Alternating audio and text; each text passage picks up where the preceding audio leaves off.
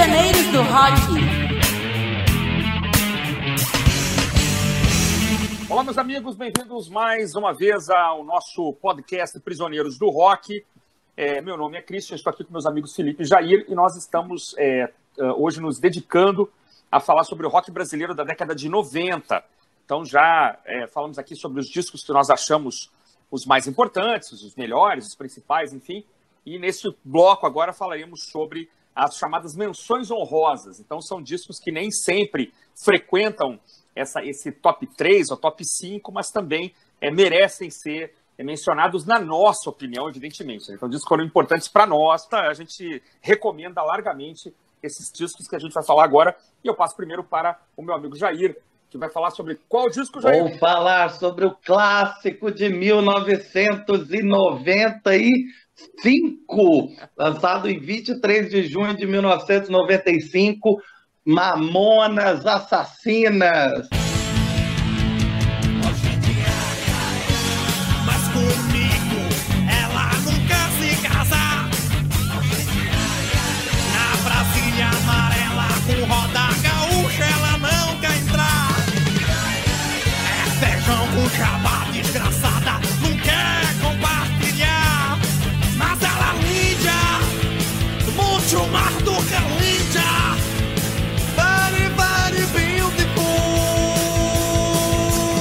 Disco homônimo, né, de uma das bandas mais populares da, da história do Brasil. Algumas fontes dizem que é o disco de rock mais vendido né, de todos os tempos no Brasil, não duvido. E é muito difícil que a pessoa que esteja nos ouvindo, independentemente da idade, não conheça Mamonas Assassinos. É, eu chutaria que do rock nacional, provavelmente as pessoas devem lembrar qualquer idade aí, Legião Urbana e Mamonas Assassinos. É, é, demanda pesquisas, óbvio, mas, mas no chutômetro vai por aí. Porque o fim trágico né, da, da banda, é, de uma forma é, tão rápida, no auge do sucesso, acabou transformando esse disco numa espécie de cápsula do tempo é, magnífica do que não só era feito no rock dos anos 90, mas nos vários outros gêneros. Né? Esse é um disco é, interessantíssimo, porque é, a gente falou, por exemplo, do Chico Science, ou do Skank, ou do Raimundo, onde o pessoal misturava o rock com forró, com maracatu, com dance hall, e no caso, Mamonas, ele pega tudo que sobrou, todos os gêneros que tem sobrado, e eles misturam lá. Então você tem desde Vira Vira, né, que é uma, uma belíssima faixa sacaneando Roberto Leal, né, sacaneando aqueles fados portugueses pop lá dos anos 70 e 80, ah, ou já segue depois com Pelados em Santos, que é, é provavelmente né, a, a, música mais popular do, é, do Mamonas, que brinca né, com a ideia do brega, mesmo, né? É basicamente uma música muito brega, com sotaque paulista muito forte, né? E divertidíssima. E no primeiro Mina que aparece, as pessoas já estão cantando junto. É, avança para coisas como Uma Linda Mulher, onde o Júlio, né, o que era o tecladista que fazia, né, os back vocals, toma o lugar do Jim, ele imita é, aquele jeito de cantar do Belchior. Você foi agora a coisa mais importante aconteceu nesse momento até hoje em toda a minha vida. Um paradoxo do pretérito perfeito completo, a teoria da relatividade. Um momento crucial, sabe sobre saber, sabiá, sabia, sabia.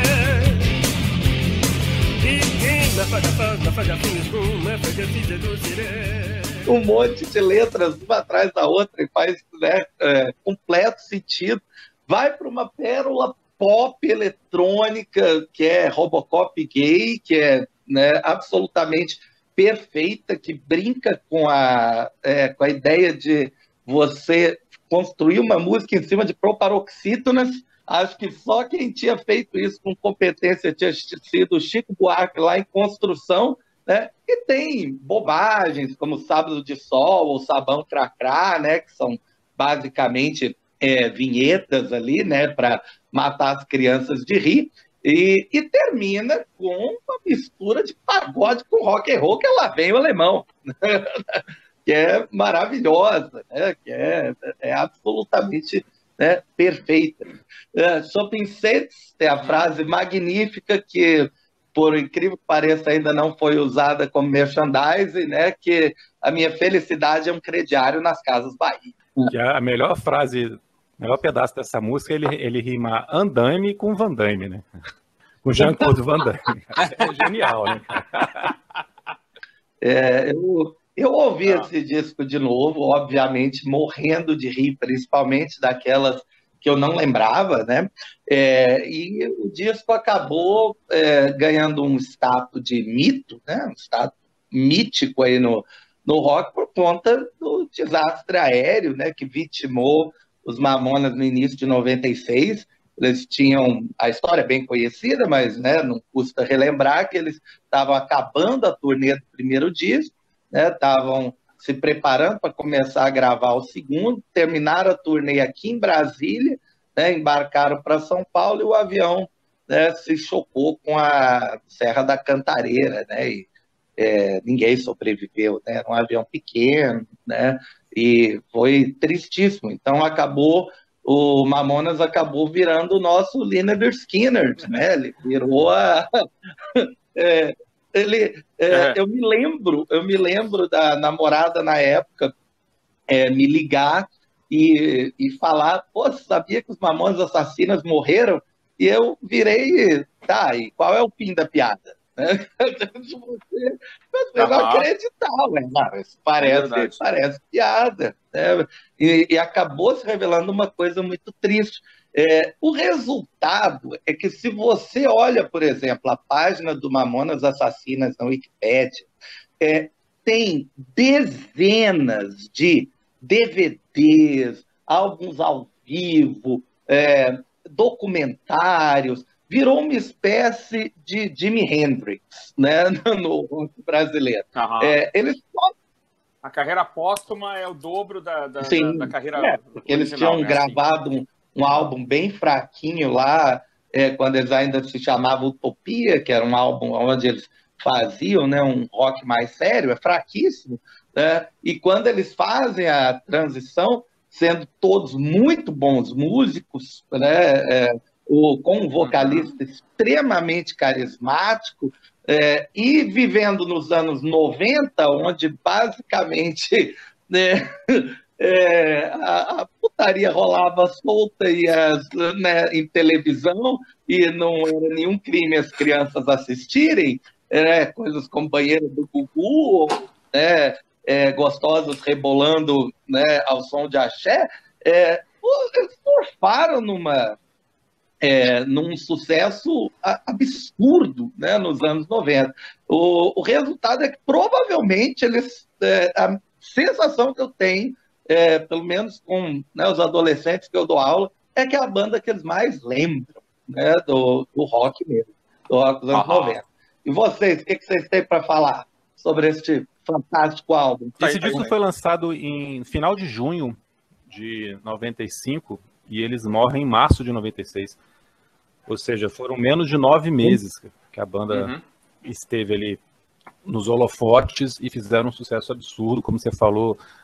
Se não é o disco mais vendido, é o segundo, né? Porque tem informações dos, que é o, o RPM, o Rádio Pirata ao Vivo da RPM vendeu um pouquinho mais com o tempo, né? Mas os dois ali nas casas, na casa dos 3 uhum. milhões, 3 milhões e meio de álbuns. E é isso que você disse, cara. São músicas muito engraçadas, mas muito bem tocadas, muito bem pensadas, né? Cada uma dessas zoações que também são homenagens a estilos diferentes, ao pagode, ao brega, a MPB do Belchior. Uh, tem uma música também que eles dão uma sacaneada nos Titãs, tem uma música que eles sacaneiam o heavy metal. Mas também são homenagens, né? Porque eles fazem de uma forma muito bem tocada, muito bem arranjada. É, a, a, piada da letra não, não, não, se perde na primeira vez que você escuta, ela continua até hoje sendo muito legal. É, tem essas referências, como a gente uhum. falou, do, do Chora Stay, Chora Go. Tem a, a do, do, Tom Sawyer do Rush na música Boys Don't Cry.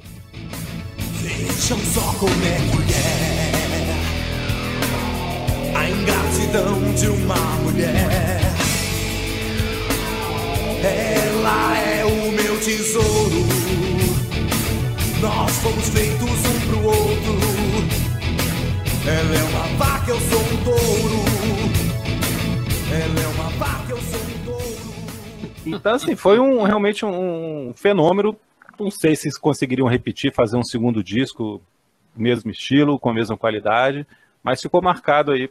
E muitas vezes a gente leva só para o lado de ser uma, uma, coisa engraçada, mas não, é um grande disco de rock, sim, de, de mistura de estilos.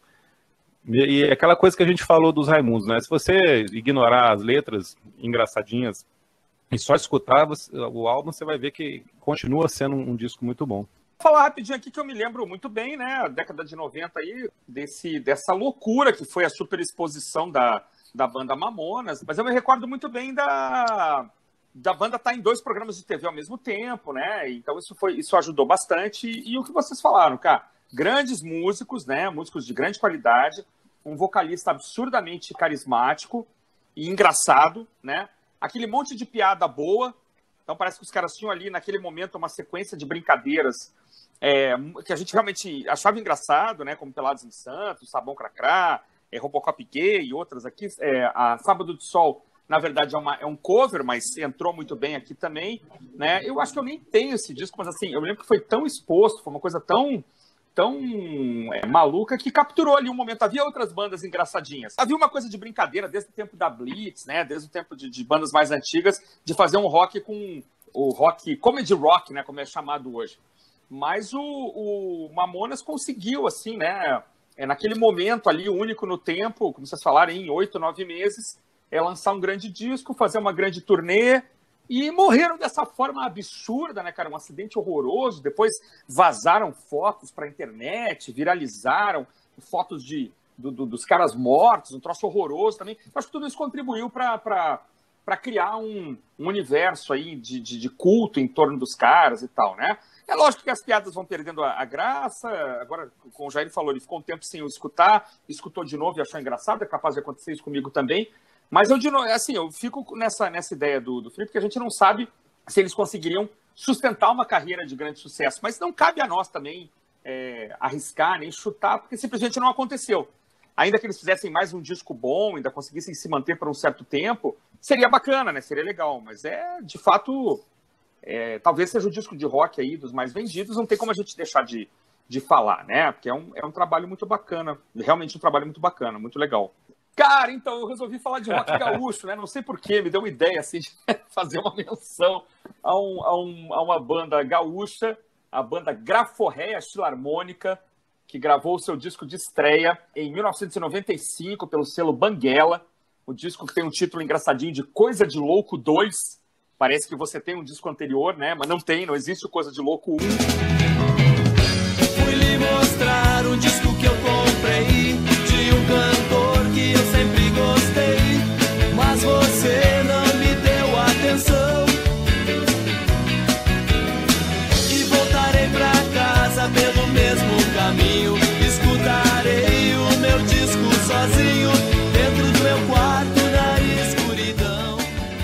assim, vou tentar resumir o máximo possível porque eu estou destacando esse disco. Né? É um disco que tem 18 faixas. A banda era formada então pelo Frank Jorge, né? O, o Pianta, os, os irmãos Birk, já, já, eram uns caras meio conhecidos, assim, né? O Frank Jorge tinha tocado no Cascaveletes, todo mundo já tinha um, um background ali é, dentro do rock gaúcho. E eu acho esse disco muito interessante, muito bacana, pelo seguinte, senhores. Várias bandas do rock nacional é, flertaram com a música regional, né? A mistura do rock com a música regional. Lá no sul também acontece muito a mistura do rock com a música chamada nativista, a música ali do interior do Rio Grande do Sul, a música tradicional, que é na verdade uma música platina, né? Você encontra ali o mesmo essas milongas ali no Paraguai, no Uruguai, na Argentina, na Argentina com outros nomes. Então várias bandas fizeram isso. Várias bandas do sul e do Brasil inteiro tocavam rock and roll clássico. Várias bandas é, do sul e do resto do país flertaram também com a Jovem Guarda, fizeram homenagens à, à Jovem Guarda e inúmeras bandas também da época fizeram o que a gente chama de, de música bagaceira, Mamonas, Raimundos, aquela coisa meio sem se preocupar com inserir palavrões e temas é, mais picantes, enfim. O que lá no sul a gente não chama de bagaceira, é bom deixar bem claro, a gente chama de chinelagem. Então, bah, essa banda é uma banda chinelo. Aí você já sabe que é uma banda bagaceira, né? Uma banda que faz músicas é, com temas é, não, digamos, não fofinhos, né? Temas um pouco mais é, é, pornográficos, enfim. E, e, e, algumas bandas também, menos talvez no Brasil, é, fizeram é, com que a música, a sua música rock and roll tradicional, tivesse influência de músicas mais difíceis, como o dodecafonismo, o atonalismo e tal. O que, que, eu acho legal desse disco? É que esse disco tem tudo isso, cara. Então, o, eu acho que o disco Coisa de Louco 2, da Graforrea, é um entroncamento, na verdade. É, um, é, uma, é uma síntese de todas essas vertentes. Então, você tem é, 18 músicas, pouco mais de 40 minutos, quer dizer, muitas músicas são muito pequenininhas, na verdade, mas você tem bagaceira, você tem jovem guarda, você tem jovem guarda com solos atonais, você tem é, é, rock and roll clássico é, misturado com, com, música nativista, com música gaúcha. Então é, é, um, é, uma coleção de canções que eu acho todas muito interessantes, todas muito engraçadas. E, além disso, nós temos faixas que se transformaram em absolutos clássicos do rock gaúcho, que foram regravadas, inclusive, por bandas de fora. Né? Então a gente tem aqui, por exemplo, é, Amigo Punk, que é um, considerado uma música é, crucial assim, do rock gaúcho da época, né? Amigo Punk Escuta este meu desabafo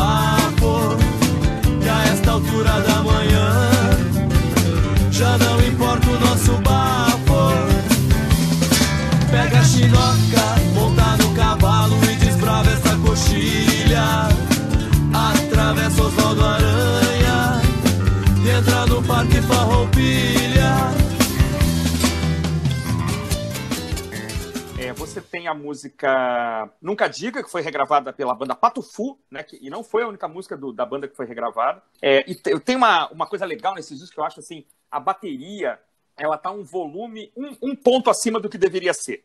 Né? Então tem hora que ela atropela todo mundo. Né? Parece que as músicas estão sendo gravadas meio que ao vivo. não sei se foi essa a intenção. A lembrar que a produção é do Miranda, né? O Mirandão às vezes sujava um pouco a produção.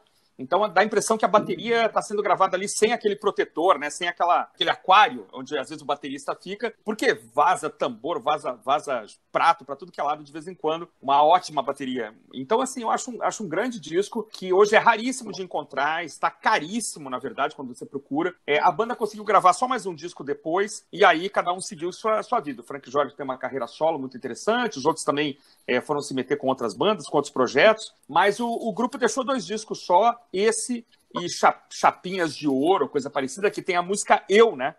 É, eu queria tanto encontrar, que foi regravado depois pelo Pato Fu. Mas é, esse disco é bem melhor, assim, eu acho outro bacana, tem coisas muito legais, mas é um pouquinho inferior. Então, Coisa de Louco 2 fica como um disco síntese da década de 90 do rock gaúcho brasileiro. É isso aí. É, eu lembro muito da música Você Foi Embora, que tinha um clipe na MTV, né? Exato. Tocou bastante, assim. Foi como eu conheci a banda. Você foi embora sem me avisar. Meu coração ficou triste. Não quero lembrar. Você não sabe o quanto gosto de você, minha menina. Igual a você, ninguém. E o Frank Jorge é uma figuraça, né, cara? É um cara com, com a carreira Figuraça. Muito bacana. Depois fez muita coisa interessante, engraçada depois. né? Eu acho esse rock, eu acho esse rock gaúcho dos anos 90 muito legal por essa, exatamente por essa mistura que você falou, né? Tanto esse regionalismo que tinha, o próprio engenheiro já estava fazendo no começo dos anos 90 também. Tanto o Graforreia como outras bandas tem esse lado jovem guarda, né? Que é meio que o que o aquele revival do rockabilly que aconteceu no final dos anos 70 fazia, né? Uma coisa mais escrachada, mas valorizando Exato, a coisa exato, brega, exato. né? Então isso, isso influencia muito lá o rock gaúcho mesmo, né? levando o exagero mesmo de propósito bem acima para poder fazer um, um- um som que fica muito bacana. É um grande disco, cara. É uma grande Uhum. lembrança também. Acho que é uma cena que tem que ser destacada porque o rock gaúcho se manteve firme e forte ali, mesmo depois que o rock brasileiro em geral deixou de ter espaço na mídia. Né? Uma cena interessante, como é a cena da Bahia, como é a cena de São Paulo, né? A cena de Minas, mas é uma cena que não pode jamais ser ignorada, eu concordo mesmo. Muito bem, esse foi mais, essa foi mais uma menção rosa, mas nós temos mais uma, né? que é a cargo do meu amigo Felipe, que vai. Eu falei de Minas aqui, ele vai para Minas agora. Vamos lá. Vou para Minas, exatamente, cara. Vou falar do disco que você acabou de citar, o Televisão de Cachorro, do Patofu. É o disco que o Patofu abraça de vez, seu lado mais pop e melódico, deixando de lado aquele som mais exótico experimental dos três primeiros álbuns. Esse é o quarto disco do Patofu. O primeiro é o Hot Music de Liquidificapum, que é um disco inclassificável, tamanha mistura. Inclassificável. É uma mistura frenética. Frank Zappa, é, né? Total. Frank Zappa. É uma mistura total. frenética de estilos e referência aqui. Tem música em italiano, tem heavy metal, tem cover do Sítio de Capão Amarelo, música de Diná. E aí é. o Gold Quem o Tem Mas Acabou já começa a ter algumas concessões, assim, entre aspas, pop, né? Como Sobre o Tempo, Qualquer Bobagem, Pinga, né? Coisas que tocaram no rádio, apareciam na MTV. Mas Televisão de Cachorro, a equação se inverte, né? A Fernanda Takai vira a vocalista principal da banda, porque até então era o John que cantava a maioria das músicas. E o lado mais melódico predomina as letras ficam menos nonsense. Eles realmente abraçam esse outro lado. Vira uma banda de indie pop, né? O Brasil tinha uma banda de indie pop nos anos 90, típica, que é o Pato Fu. Uhum. É um álbum que tem covers da Legião, do Mascavo e do Graforrel, como você falou, ótimas versões, todas essas três. Necrofilia da Arte, que é uma letra muito bacana, muito irônica, né? Aquele verso, a necrofilia uhum. da arte traz barato artigos de morte, ele fica ali citando artistas que já morreram, mas que, como a gente estava até falando, assim, as obras nunca são esquecidas, né? Tá sempre tendo lançamento, revival é. aí, mexendo no baú. Exato. Tem uma faixa mais do começo da carreira, que é a licitação, cantada pelo John, bem no estilo dos outros discos, uma faixa estranha, do, por assim dizer. Antes que seja tarde, com um vídeo da MTV belíssimo, né, uma super produção, que é uma música muito bonita. É, a Melancólica, canção para você viver mais, que é a minha preferida desse disco. E tem Vivo no Morro, que eu acho muito bacana, porque o arranjo brinca com o estilo das Big Bangs de jazz, assim, dos anos 1920, 1930. Vivo no morro, que quanto mais longe, mais bonito é de se ver. Não há quem resista ao meu da luz azul que sai da TV. Nunca é assim. Eu acho um, um descasso o Patofu que começa, engata três grandes álbuns em sequência, começando com esse, o auge da popularidade da banda aqui, mas o Televisão de Cachorro, para mim, é uma síntese da, da carreira da banda muito legal. É o meu preferido deles. É, eu me recordo aqui do, do especialmente da, da, das músicas que tocaram mais, né? Então, assim, eu sei, eu me lembro que tinha um videoclipe bonito também, né? Sim. Mas era uma, uma bela versão na época, né? Eu acho que o Renato tinha, tinha falecido há pouquíssimo tempo, né? Foi a primeira banda que arriscou, assim, fazer uma versão é, ainda naquele momento de comoção nacional, talvez, acho que o que, um ano e meio, talvez, de, da morte do Renato, dois anos, e apareceu Eu Sei Como, assim, a gente, eu lembro que a gente brincava assim, tá, ninguém vai fazer versão vai me sair arriscando né, uma versão do, do, do da Legião Urbana. e a, o Patufo foi muito corajoso aqui, fez uma bela versão. Acho que o Renato gostaria muito é, dessa versão do. Né, muito mais que a Simone cantando Será. eu, acho que, né, eu lembro da belíssima canção para você viver, mas que, se não me engano, tinha a ver com o falecimento de pai de um deles, não sei se o pai da Fernanda ou o pai, é, o pai da Fernanda. É, né? Eu lembro da Fernanda, por exemplo, em, em, vídeos ao vivo cantando e chorando, né? Com a música, é realmente uma canção emocionante. Tem lembrado de, um, de, uma cover do Mascavo Roots, né? A Tempestade, que foi uma sucessão da banda aqui, né? É local aqui no DF, pelo menos, eu me lembro de fazer sucesso. Só tocou aqui. É... mas tocou pra caramba aqui, né? Só tocou aqui, mas tocou muito, né? É, e essa versão de Tempestade tem ah. In Between Days com a música incidental, né? Ficou muito legal esse ah, arranjo. eu não lembrava disso, cara. É, a, lembrava a disso. abertura, a, o violão de abertura é, é, igualzinho à abertura de é, não, é, é, realmente incidental. Né? Chega até a fazer o tan, Olha só, que legal. Eles casam direitinho com chegou a tempestade.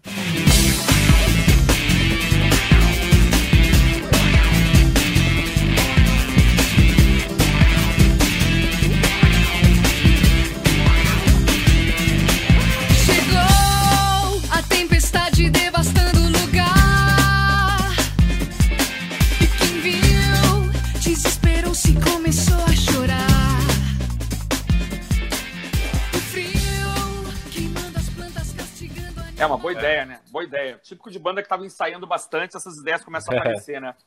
Vou ouvir depois mesmo. Ah, tem participações ilustres aqui, né? O André, André Abujanra, né? Que era dos Mulheres Negras, que é, é músico também, e depois montou o Karnak, né? Que é uma banda que a gente tem que falar um dia também. Tem participação do Edu K, que era lá do The Fala, uma banda do Sul também, pouco, pouco mencionada. E é o que eu me recordo. Na verdade, é um disco que eu, que eu escutei na época, não escutei de novo, mas eu lembro de, de ouvir com atenção na época e de gostar do, do que fez sucesso. Bem, quem tinha esse disco era minha irmã. a gente ah. ainda morava na casa da minha mãe e eu escutava o disco passando. Mas eu nem precisava realmente ouvir, porque esse disco foi de alta rotação mesmo. As músicas que vocês já citaram, como Tempestade, Eu Sei, Canção para Você Viver Mais, tocavam em toda parte, tinham clipes legais. É, subscrevo o que o relator Felipe falou, é realmente um disco indie, eles não têm nem vergonha de expor as referências, né, quando eles colocam é, The Cure junto com Tempestade, eles estão admitindo ali, sim, é, a gente gostou dessas coisas nos anos 80 e agora né, a gente está aqui retransformando. É, em shows dessa época, a Fernanda Takai começou a cantar Love Vigilantes do New Order, né, também é, como um cover. Então mostrava que né, era uma, uma banda que sabia, né, sabia pegar suas referências e colocar muito bem. O disco é muito bem gravado, os violões em especial, né, as guitarras têm um destaque danado, e é, e é realmente um momento em que o Pato Fu dá para botar na pista, né? Eles nunca chegaram a ser é uma banda de estádio, né? Nunca chegaram a ser uma banda de públicos imensos, né? Mas era o auge do nosso rock alternativo. Provavelmente a, a banda aí de é, rock indie, né? Alternativo barra indie, que mais vendeu no Brasil. Então, eu estou chutando novamente, né? Eu adoro chutar né, informações, aí os, os, ouvintes né, podem sempre me contestar, né?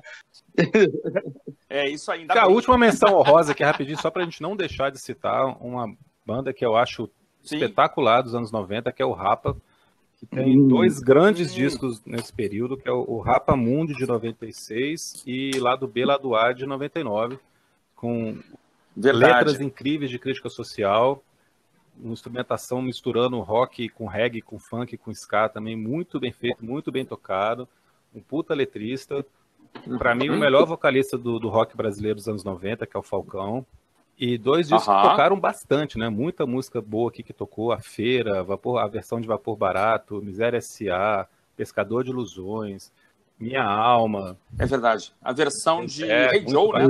Do, do... Admito ter conhecido é. Hey Joe com o Rapa. Nunca tinha ouvido. Eu conheci Vapor Barato com o Rapa. É. Duvido ah, que alguém conheceu com é, Jardim gente... Macalé, né? Meio difícil. Não, da nossa da geração nossa não, né? Da nossa geração não. Verdade. E com vídeos, e com vídeos é. de super produção também, né? Praticamente curtas-metragens ali, né? É verdade.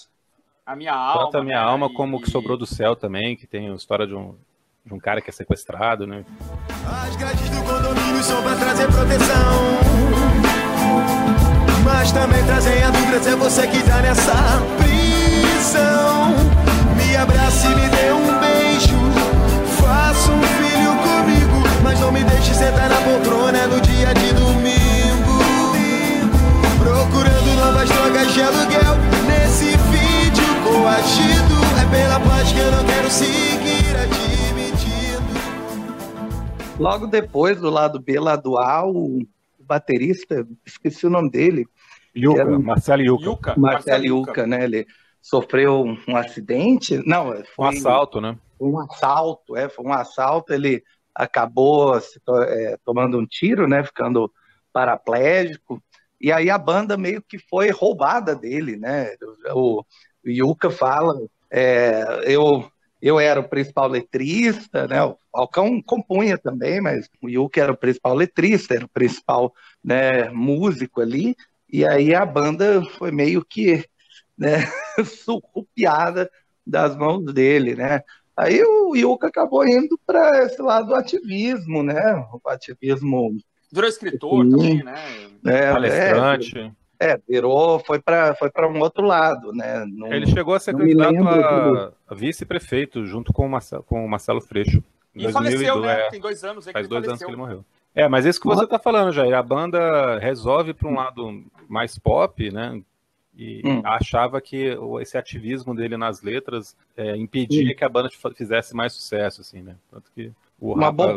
O Rapa não faz mais nenhum disco relevante depois desses dois, mas consegue fazer muito sucesso aí. O Acústico MTV vendeu bastante tal. Consegue outros uhum. públicos sim, mas perde essa, essa importância no cenário com, pelo que eles faziam de melhor, né? Que era essa mistura de estilos e com letras muito fortes. É, e se você pensar, assim, a banda é mais lembrada pela, na, no, do, tirando as covers, né, que são sempre é, marcantes, mas as letras do Yuka, né? Então realmente ele era o grande letrista da banda mesmo, né? Pegar as, as músicas mais importantes, a letra realmente, as letras eram dele. Ele era o grande escritor do grupo, né? E aí, agora, é difícil, né, a gente julgar também as escolhas de cada banda e tal, né? É complicado assim, os caras erraram, não erraram. Mas está muito bem lembrado, assim. É... A gente até pensou, contar para os nossos ouvintes, que a gente pensou em falar do Sepultura, mas pode Sepultura cantar em inglês tal, mas também é uma banda brasileira de, de impacto internacional muito grande, né? A gente não chegou aqui a pensar num disco, enfim, mas é também fica a menção aqui ao Sepultura embora a gente tenha privilegiado aqui bandas que cantam em, em português, nesse programa, é. pelo menos.